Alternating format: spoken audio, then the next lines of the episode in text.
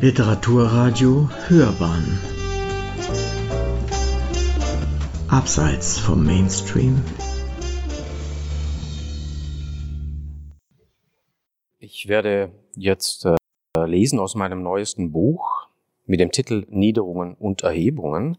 Der Raum, in dem die Handlung dieses Buchs, das eine an der eigenen Biografie entlang geschriebene Romanhandlung ist. Äh, der Raum dieses Buch spielt hier in Süddeutschland im Oberschwäbischen und äh, ich werde jetzt zwei Abschnitte aus diesem Buch lesen.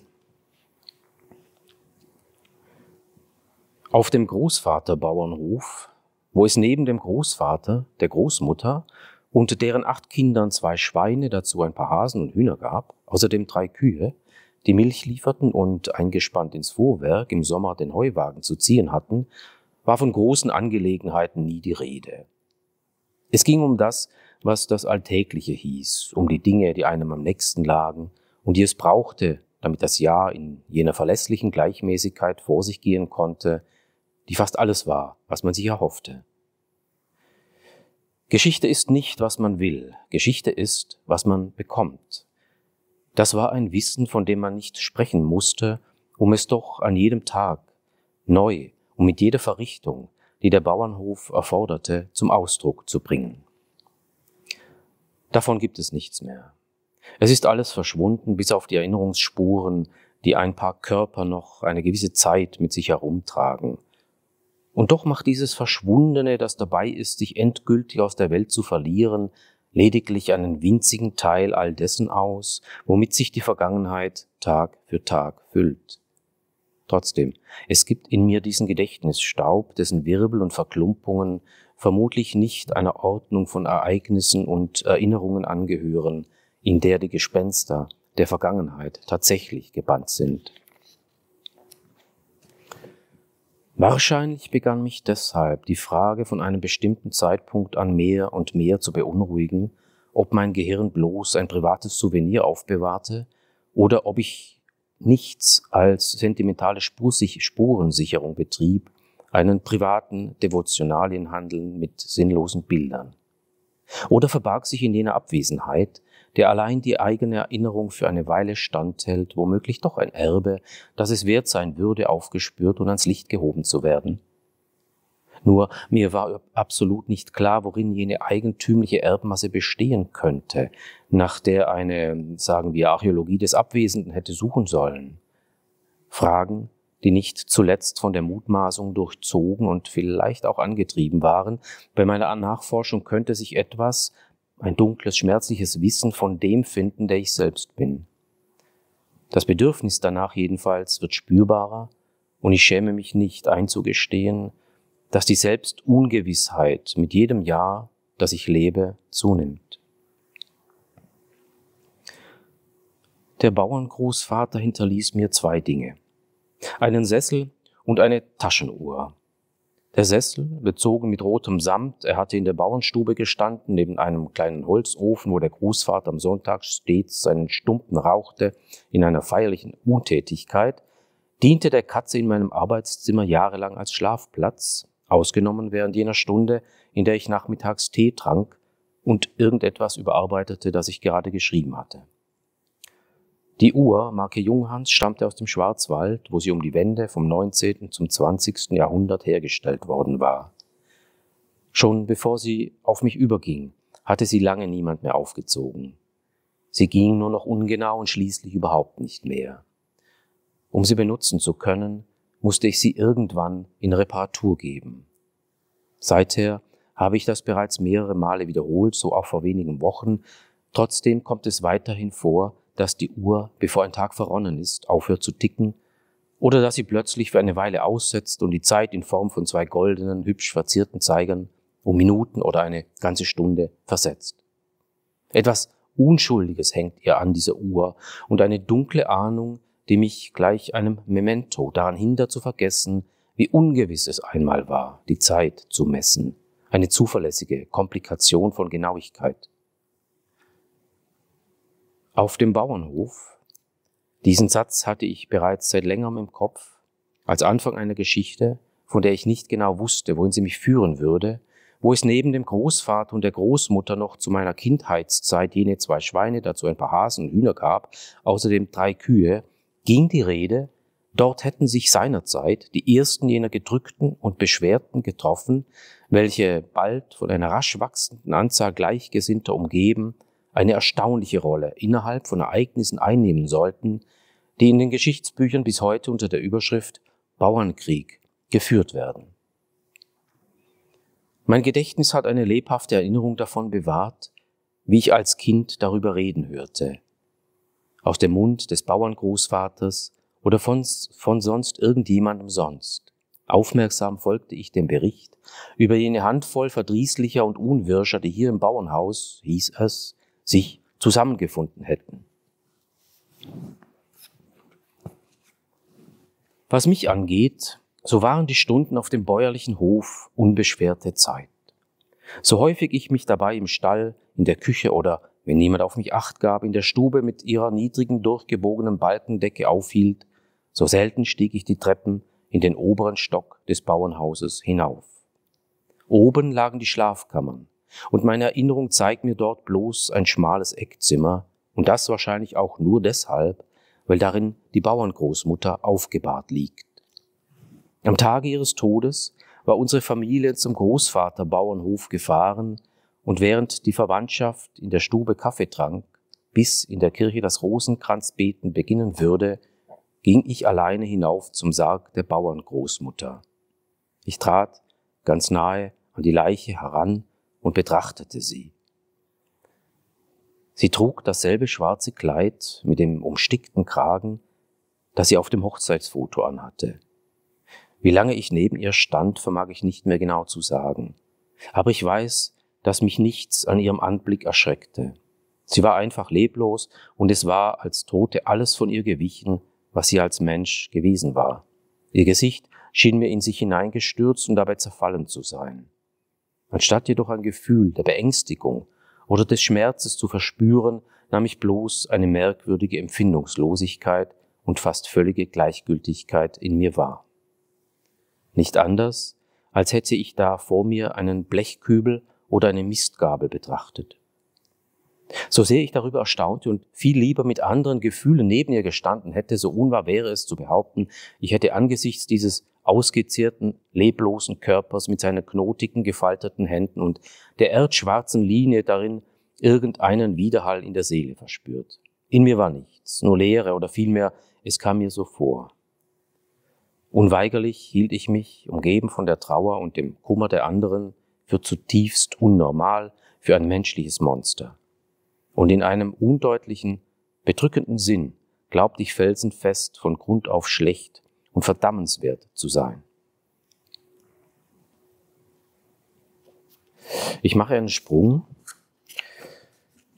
von fast 25 Jahren ans Ende des 20. Jahrhunderts als dieses damals in den 60er Jahren auf dem Bauernhof sich herumtreibende Kind bereits ein junger Mann ist, von Anfang Mitte 30 Jahren, und nun selbst nach einiger, äh, nach einigem Herumziehen in der Welt erstaunlicherweise ein Bauernhaus zu kaufen.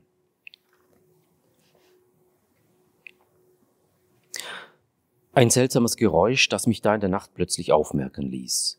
Ich hatte es zuvor noch nie vernommen und wusste nicht, was ich davon halten sollte.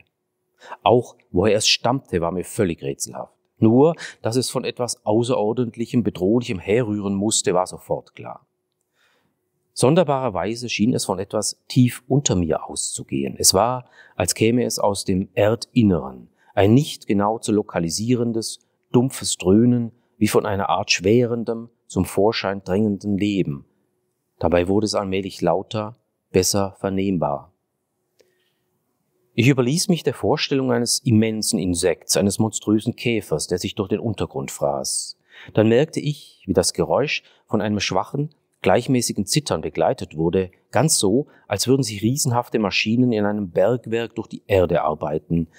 Aber was zum Teufel hätte jemanden verlocken können, da unten zu suchen oder abzubauen, außer Kalksteinen, die es zuhauf an der Oberfläche gab? Begann meine Vorstellungskraft etwa, sich selbstständig zu machen?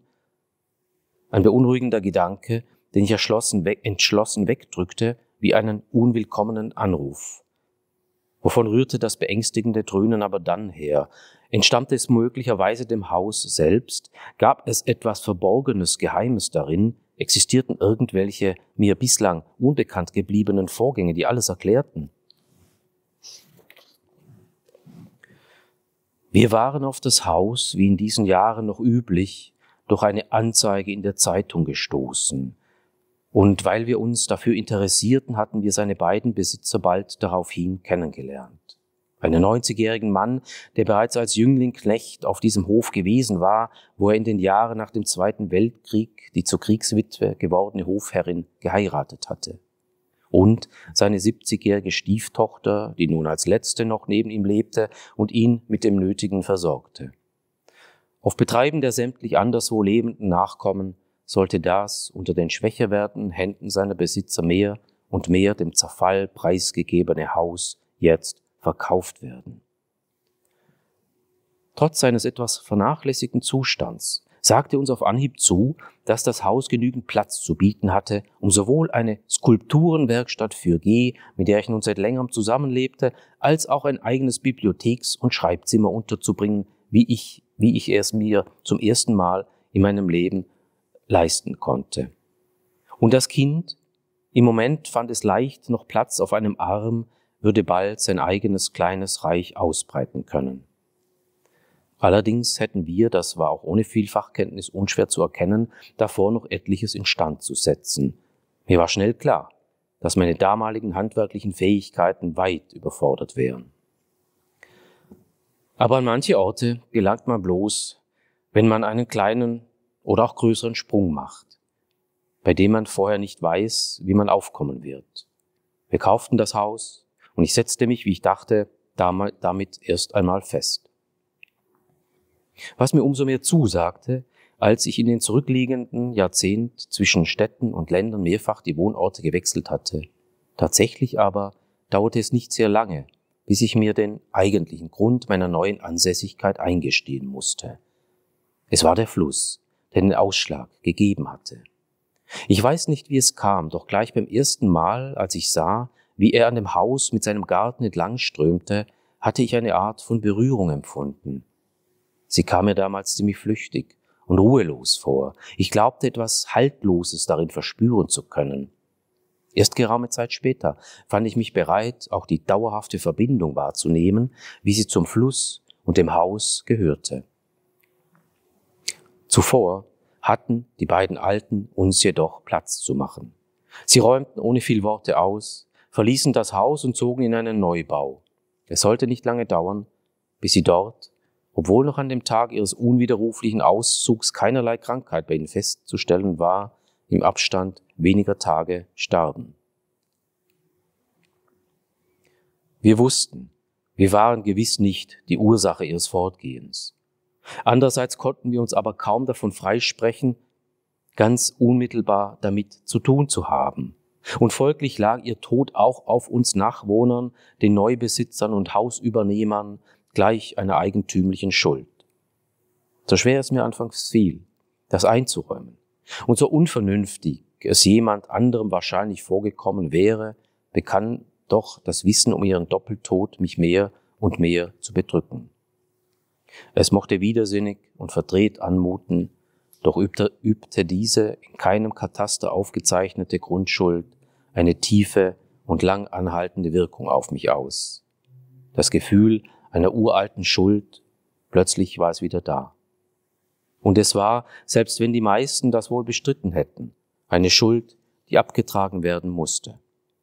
Schon bald nach unserem Einzug gab es wegen des raschen und eng beieinanderliegenden Todes der beiden Alten, dieser hinausgeschobenen und wie verstoßen sich davonmachenden, aus diesem Grund für mich einen zweiten und besonderen Kontrakt über das Haus.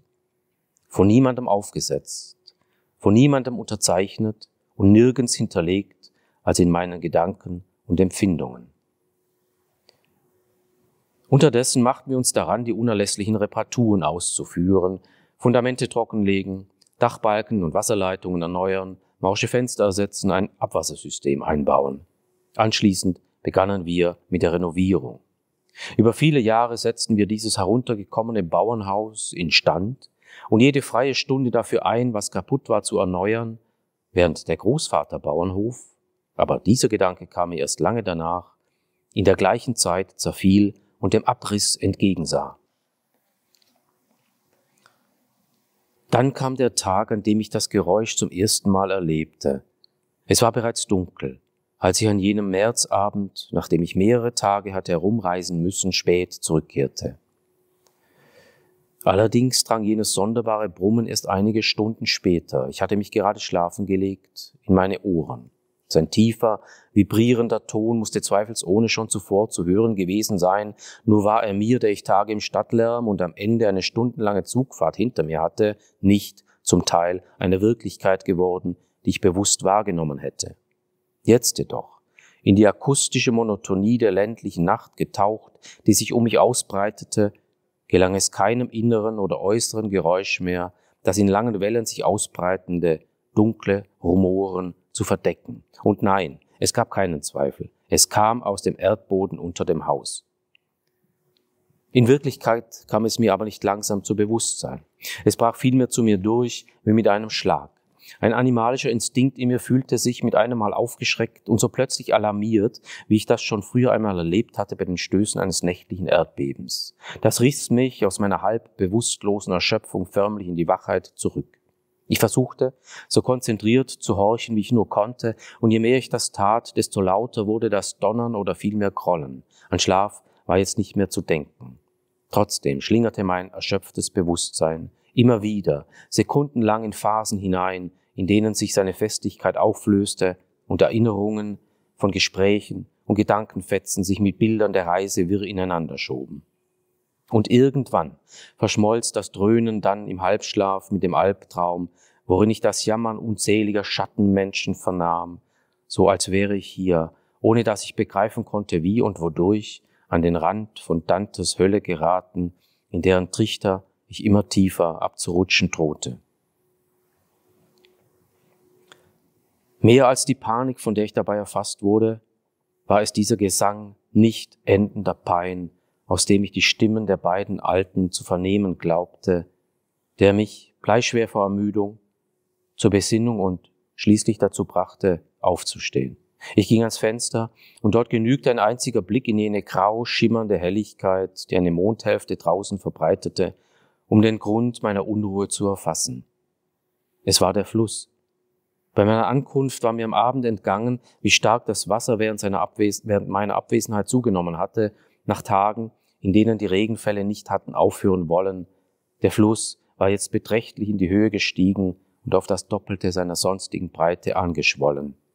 So, von Wirbeln und Schnellen aufgewühlt, hatte ich ihn zuvor niemals gesehen. Ein in sich brodelnder Strom, der von der Eisenbahnbrücke am oberen Geländer abrupt zurückgestaut wurde. Die Brücke war jetzt gleichsam zum Nadelöhr für die andrängende Wasserfläche geworden, die sich davor gebildet hatte, wo der Fluss Weidezaun hoch über die Wiesen strömte und auf der gegenüberliegenden Uferseite durch den Erlen- und Buchenwald. Nun aber von der Brücke zum schmalen Durchlass zusammengezwängt, war er hier inzwischen übers Geländer des alten Stegs emporgestiegen, und falls er auch nur um eine Handbreit höher käme, würde das Hochwasser den untersten Eisenträger der Brücke erfassen. Auf der Oberfläche trieben im Mondglänzen seltsame Gegenstände, unter denen ich Holzpaletten, Plastikfässer und sogar Baumstämme auszumachen glaubte. Auf dem, Fl auf dem Grund jedoch waren es Tonnen von Steinen, die der Fluss vorwärts schob und mit sich rollte. Es war, sie waren es, sie waren jenes Malwerk, unter dem der Erdboden zitterte. Und in dieser Sekunde, in der ich begriff, woher das Grollen kam, das die Nacht und die Erde erfüllte, begann ich auch zu verstehen, dass es noch etwas anderes zu bedeuten hatte, als bloß eine Erscheinung der Erdmechanik, hervorgerufen von Strömung, Gefälle, Erosion. Mir ging in diesem Augenblick auf, es gab da eine immerwährende Unterhaltung, die der Fluss mit dem Haus führte. Zumeist fand sie auf eine stille Weise und für mich unhörbar statt. Von Zeit zu Zeit aber konnte sie plötzlich laut werden und aufbrausen. Und was mir in jener Nacht in den Ohren klang, was mich nicht hatte schlafen lassen, war eben das, Ein Austausch, der schon andauerte, seitdem das Haus an diesem Ort erbaut worden war. Und ich begriff, dass es jene laufende Korrespondenz war, die ihre Eintragungen naturgemäß in Form krakelartiger Risse in Wänden und Fußböden machte. Das Mauerwerk, hier und da mittlerweile von breiten Spalten durchzogen, hielt die Verbindung von Haus und Fluss mit Aufzeichnungen fest, die auch ein Blinder hätte wahrnehmen können. Wie mühevoll hatte ich bislang versucht, die Brüche zu kitten, die Verschiebungen der Wände mit Verputz, feine Risur, feinere Fisuren mit Farbe zu überdecken. Jetzt musste ich mir eingestehen, meine Anstrengungen waren umsonst gewesen. Wie die Rillen einer Schallplatte auf Bewegung und sich berührende Materie hindeuten, so zeugten die Risse von einer innigen Beziehung zwischen Fluss und Haus, Strömung und Festigkeit, die mir bislang entgangen war. Jeder einzelne, den ich davon schloss, kehrte bald danach wieder. Auch der fingerbreite Spalt, der sich mit den Jahren zwischen dem Küchenanbau und dem Altbau aufgetan hatte, irreparabel und unabänderlich, war dem Fluss zuzuschreiben. Es war seine Schrift, seine ins Mauerwerk dringende Gravur, mit der er sich in die Chronik des Hauses eintrug, ähnlich wie er sich seit Jahrtausenden mit Schwüngen und Bögen in die Gegend eingeschrieben hatte.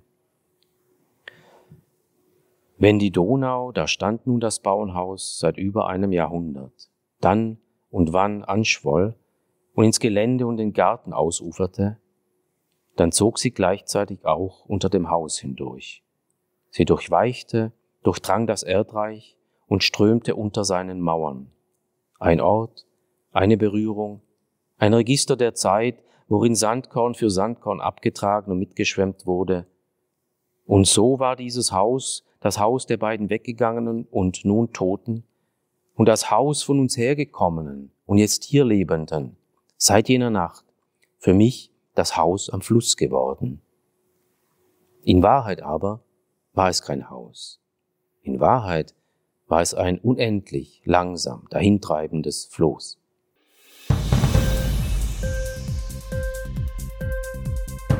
Hat dir die Sendung gefallen? Literatur pur, ja, das sind wir.